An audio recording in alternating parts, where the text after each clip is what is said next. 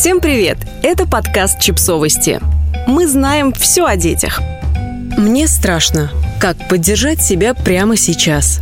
Мы попросили психолога благотворительного фонда помощи тяжелобольным детям «Гольфстрим» и проекта «Подростковый клуб» Ольгу Цунину рассказать нам о навыке самоподдержки для родителей – как бы ни складывались наши жизненные обстоятельства, переживаем ли мы краткосрочный стресс или проходим этап длительных переживаний, каждому из нас хочется получить поддержку. К сожалению, случается так, что в нашем окружении может не оказаться человека, способного позаботиться о нас, и тогда мы можем рассчитывать только на свои собственные силы. Вне зависимости от того, в какую ситуацию вы попали, задача самоподдержки состоит в том, чтобы быть психологически устойчивым, независимо от вашего окружения в текущий момент, от их слов, и действий, позволить себе проживать те эмоции и состояния, которые вы чувствуете, и переводить их в комфортную для вас плоскость. Как же овладеть навыком поддержки самого себя?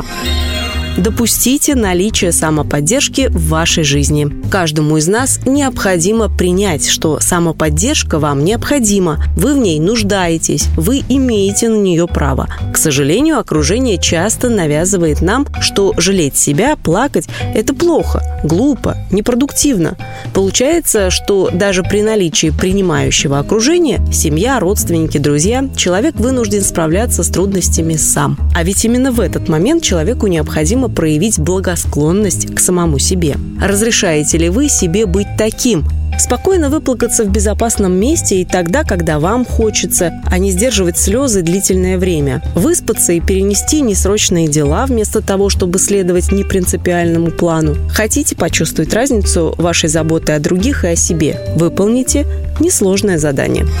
Упражнение «Умею жалеть». Возьмите лист бумаги, разделите его на две части. В первом столбике напишите фразы, которыми вы утешаете любимого человека, ребенка, друга или подругу. Во втором столбике напишите фразы, которые вы говорите себе, когда у вас случилась неприятность или что-то не получается. Сравните написанное, одинаково ли это утверждение. Почему часто случается так, что мы аккуратны в словах и нежны с теми, кого любим, и совсем не можем пожалеть себя, а начинаем обвинять, оскорблять? Вместо «сколько времени и сил ты потратила? Как ты старалась?» мы говорим себе «ну а что ты хотела? Соберись. Если бы думала головой, все было бы по-другому». Вместо «ты заслуживаешь лучшего отношения и настоящего уважения» говорим себе «если бы с тобой было все в порядке, люди бы так с тобой не обращались, не вели, и так далее. Неприятности дома или на работе, ссора с ребенком, расставание и несчастный случай – в любой из этих ситуаций вы остаетесь человеком, значит, имеете право на заботу о себе. Сохраните контакты и порядок действий и дел на всякий случай. Очень часто неприятности застают нас врасплох, и нам трудно собраться не только эмоционально, но и технически. Начинается путаница в делах, их откладывание до лучших времен, повышается забывчивость, и вы пропускаете важные встречи и звонки.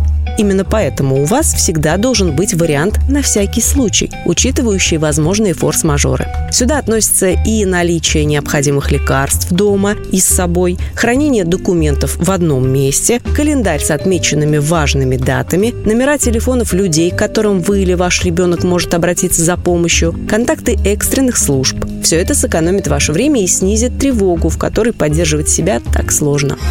Проговорите эмоции. Одна из основных сложностей в самоподдержке – понимание и принятие своих эмоций. Вместо «я так переживала, что с тобой может что-то случиться», часто начинают задавать вопросы. «Где ты был? Ты обо мне подумал?» Даже если перед вами нет собеседника, проговорите свои эмоции про себя, назовите их себе, обозначьте словом. Не разделяйте эмоции на хорошие и плохие. Нет ничего плохого в том, что вы испытываете злость, гнев, обиду, что вы завидуете или раздражены.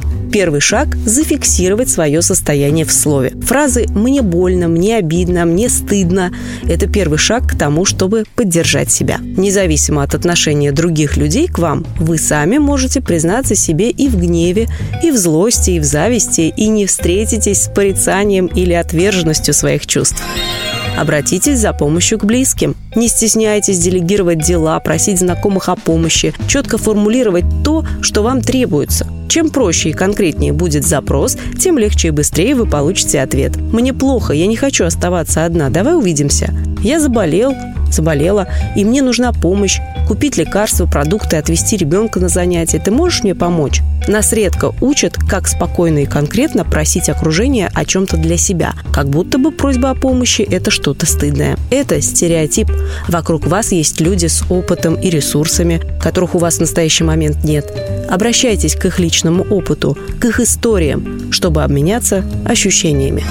Подписывайтесь на подкаст, ставьте лайки и оставляйте комментарии. Ссылки на источники в описании к подкасту. До встречи!